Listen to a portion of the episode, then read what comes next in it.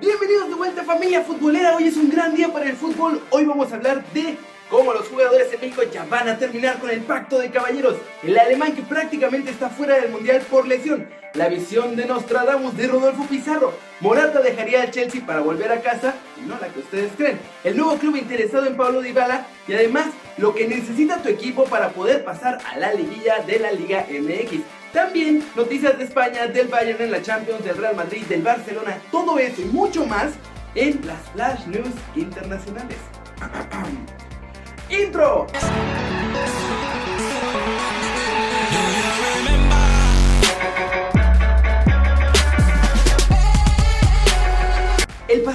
17 de marzo, Emre se retiró lesionado tras un golpe en el encuentro entre el Liverpool y el Watford. El futbolista sigue con su recuperación, sin embargo, Jürgen Klopp en las últimas horas afirmó que se perderá lo que resta de la temporada. El futbolista alemán no renovó su contrato con Liverpool, por lo que pudo haber disputado su último encuentro ante el Watford. Emre Can es un mediocampista muy pretendido actualmente en el fútbol europeo. Juventus, Manchester United y Real Madrid están siguiendo de cerca al jugador, aunque el equipo italiano es el que ya se encuentra negociando para ficharlo. No se conoce el parte oficial de la lesión todavía del futbolista de 24 años, sin embargo, se especula que no llegará a estar en el Mundial de Rusia 2018. La selección alemana contaba con él como uno de los suplentes y es uno de los jugadores que son el primer recambio para el equipo titular. Sin embargo, el talentoso mediocampista de Liverpool se perdería esta oportunidad de estar en el que sería su primer mundial. Y todos sonríen en México porque es un arma menos que tendrán los alemanes. Álvaro Morata es un serio objetivo de la Juventus para continuar liderando la Serie A muchos años más. La bella señora quiere aprovechar que el Chelsea no está valorando suficiente y está tratando de lograr sus servicios para que vuelva a Turín. El internacional español ya brilló con luz propia en la Juve durante dos temporadas de 2014 a 2016, pero precisamente su buen rendimiento y su juego hizo que Real Madrid utilizara la cláusula de recompra que tenía con su contrato en ese momento y le repescó por 30 millones. Más tarde, en 2018, el Real Madrid lo utilizó para hacer caja y lo traspasó al Chelsea por 80 millones de euros una cifra bastante importante. Lo curioso es que Antonio Conte, que exigió el fichaje por parte del club londinense, a lo largo de esta temporada ha ido prescindiendo del delantero y ha perdido protagonismo, como lo pudimos ver en la eliminatoria ante el Barcelona en la Champions. Según la prensa italiana, este es el motivo por el que Álvaro Morata valoraría regresar otra vez a vestir la elástica bianconera. Para negociar la transferencia de una de sus figuras, Chelsea primero quiere atar la llegada de más refuerzos, lo que haría que estas negociaciones tardaran un poquito más. La Juve ha puesto sus ojos en Álvaro Morata y podrían llegar a ofrecer 80 millones por él. Yo creo que un poco demasiado. Pero la otra opción que manejan es Edinson Cavani del PSG. Con ese fichaje ofensivo quieren cubrir la marcha de Mario Mandzukic, que se va al final de la temporada. Pues parece que el futuro de Pablo Dybala sí está fuera de Italia. Al anhelo del Atlético de Madrid por fichar al jugador de la Juventus ya se le suma otro interesado, Liverpool. Según asegura el portal italiano Sports Media Set, el combinado dirigido por Jürgen Klopp desea cubrir el lugar vacío que dejó Philippe Coutinho luego de su salida al Barcelona. A esto se le agrega una probable salida de Mohamed Salah, pues ya hay varios clubes como el Manchester United, el PSG y el Real Madrid mostrando su interés por el egipcio, por lo que el fichaje del argentino de 24 años sería una prioridad para los Reds. Todo indica que el elenco inglés ofrecería un poco más de los 150 millones de euros que quiere desembolsar el cuadro colchonero de Diego Simeone, para así quedarse con esta joya. Cabe recordar que Dybala viajó a Madrid y mantuvo una charla con el entrenador argentino, donde en teoría no hablaron de nada de fichajes, pero el Atlético cuenta con el joven cordobés para suplantar la posible salida de Antoine Griezmann a Barcelona. La gran temporada de Dybala que está atravesando en Turín lo hacen un jugador muy pero muy codiciado entre los grandes clubes de Europa. El atacante acumula 25 goles y 6 asistencias en la Serie A, la Copa y la Champions League. ¿Y saben lo que eso significa? Chucky podría ser una cebra la próxima temporada.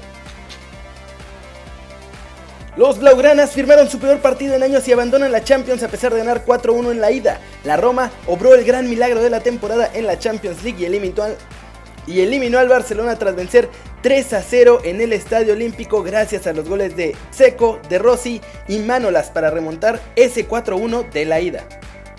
Job que está confirmado que David Alaba, Jerome Boateng y Manuel Neuer no podrán jugar con el Bayern Múnich ante el Sevilla este miércoles en la vuelta de los cuartos de final de la Champions League. Daniel Brailovsky aplicó un pero me lastimé la rodilla, pues aseguró que iba a jugar el Mundial de 1986 con México, pero por miedo después del terremoto huyó y ya no cumplió su promesa. Las semifinales de la Liga MX femenil están listas. América y Monterrey ganaron los grupos 1 y 2 respectivamente, mientras Tigres y Toluca consiguieron hacerse con la segunda plaza. Con ello, las Águilas tendrán como rival a las felinas, mientras Toluca se medirá contra las regias. Rafael Barán confesó en rueda de prensa que el vestuario del Real Madrid ya piensa en su tercera Champions seguida y creen que la van a conseguir. Cristiano Ronaldo le regaló unas Nike Air Max 97 CR7 a Rashford y por alguna razón que yo todavía no entiendo, el mundo entero se volvió loco con este detalle. Según ESPN, la Asociación Mexicana de Futbolistas Profesionales ya mandó una carta a los clubes de la Liga MX y de Ascenso MX, así como a todos los dirigentes de la Federación Mexicana de Fútbol, buscando que se elimine a partir del próximo draft el acuerdo no escrito conocido como el Pacto de Caballeros. Este es comúnmente conocido por ser una cláusula no estipulada en los contratos de los jugadores, pero en el que un equipo sigue siendo propietario del transfer más allá de que la relación contractual entre los dos, entre el jugador y el equipo, haya terminado. Por lo cual, otro equipo mexicano que pretenda fichar a ese futbolista no lo puede hacer gratis. Tiene que pagar un porcentaje de la transferencia al club de origen. Jugadores como Oribe Peralta, Jesús Corona, Carlos Salcido, Cristian Jiménez, Moisés Muñoz de la liga local, así como algunos seleccionados que juegan en Europa como Andrés Guardado, Héctor Moreno, Guillermo Ochoa y el Chicharito, ya firmaron esta carta, misma que de no ser atendida podría traer consigo el paro de labores en la última jornada del torneo rumbo a la liguilla. Y por fin, por fin se están uniendo todos para acabar con este dichoso pacto que no hace nada más que joder al fútbol mexicano, beneficiando a los dueños. Ojalá que se logre y que como el resto del mundo, los jugadores sean libres de jugar en el equipo que se les dé la gana sin que sean bloqueados por los dueños o que tengan que pagarle a sus ex equipos. Todo el mundo sueña con representar a su país en una Copa del Mundo. ¿Y saben quién también tiene este sueño? Rodolfo Pizarro, que es uno de los candidatos a quedar fuera de la lista definitiva que dará Juan Carlos Osorio en las próximas semanas. Sin embargo, en entrevista con ESPN, el mediocampista de las Chivas aceptó que desea representar a México e incluso dijo que ya se ve marcando un gol ante Corea del Sur en la fase de grupos. Sus palabras fueron las siguientes. Me veo entrando de cambio y metiendo gol contra Corea en un desborde. Entro, cierro la pinza y la meto. Además, Pizarro agradeció a los aficionados y medios de comunicación que consideran que debería quedar entre los 23 jugadores que vestirán la playera de la selección mexicana en Rusia 2018 porque es bonito que las personas pidan que estés ahí y considera que esto es reflejo de su trabajo, pero que es muy satisfactorio y que lo hace sentir que está haciendo las cosas muy bien. Por último, Rodolfo considera que podría llamar la atención del técnico nacional ganando algún título con su club y que sabe que por jugar en México y no en Europa debe trabajar el doble. Pues para él, el alzar trofeos es la mejor opción para que te volteen a ver y según Pizarro, el profesor ya le manifestó que los que están en Europa es por algo y cree que los de la Liga MX tienen que hacer el doble de esfuerzo por estar en una liga menor. ¿Ustedes coinciden con Pizarro? La liguilla del fútbol mexicano está nada de empezar, pero todavía no se definen los invitados. Y si tu equipo no es el Atlas, no te preocupes, todavía pueden calificar. Ahora vamos a ver qué necesita cada equipo para poder ganarse su lugar en la fiesta grande del fútbol mexicano. Comencemos por Toluca y Santos, que con sus 30 y 29 puntos respectivamente ya nadie les quita su boletito para la siguiente fase sin importar lo que pase en las próximas tres fechas del calendario.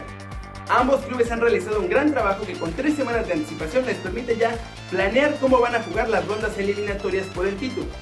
Matemáticamente, América y Tigres están a un triunfo de meterse a los cuartos de final o a tres empatitos. Eso siempre y cuando el octavo puesto de la liga siga contando con 18 unidades al término de la jornada 15. Tanto Rayados como Monarcas Morelia necesitan de dos triunfos para que nadie les quite su boleto en la liguilla. Con 18 puntos aparecen Cholos, Pachuca y Veracruz, seguidos por Necaxe, Puebla y Pumas que tienen 17 puntos y todos ellos tienen en sus manos la posibilidad de superar la fase regular sobre todo porque hay varios de estos equipos que aún tienen que enfrentarse entre sí. En caso concreto sería Pumas contra la Franja, que en la próxima fecha se medirá en el Olímpico de Seúl y ese partido va a ser importante para conseguir liguilla para ambos equipos. Entonces, cualquiera de estos últimos clubes que pierda uno o dos juegos en las próximas jornadas, prácticamente dirían adiós a su calificación, la comprometerían muchísimo. En el caso de Gallos Blancos que tiene 16 puntos, Cruz Azul, Chivas y León que tienen 15 puntos, es el clásico que aún matemáticamente pueden colarse entre los ocho primeros, pero ellos ya no dependen de sí mismos y esencialmente están rezándole a todos sus santos para poder acercarse a la zona de clasificación y deben esperar que entre los equipos que conforman el bloque de Cholos y Pumas tengan por lo menos una o dos derrotas. Y bueno, Atlas y Lobos WAP ya prácticamente no tienen ninguna opción. Lo que vamos a hacer es enfocarnos en el siguiente torneo, ya sea en la máximo circuito o en la liga de ascenso. Y eso es todo por hoy, muchas gracias por ver este video, dale like si te gustó, métele un zambombazo a la manita para arriba si así lo deseas, suscríbete al canal si no lo has hecho, ¿qué estás esperando? El Atlas ya va a ir al descenso y tú sigues sin suscribirte, y este, este va a ser tu nuevo canal favorito en YouTube. Dale click a la campanita para que le hagas marca personal a los videos que salen cada día en el canal. Yo soy Kenny Ruiz y como siempre, nos vemos la próxima. Chao, chao.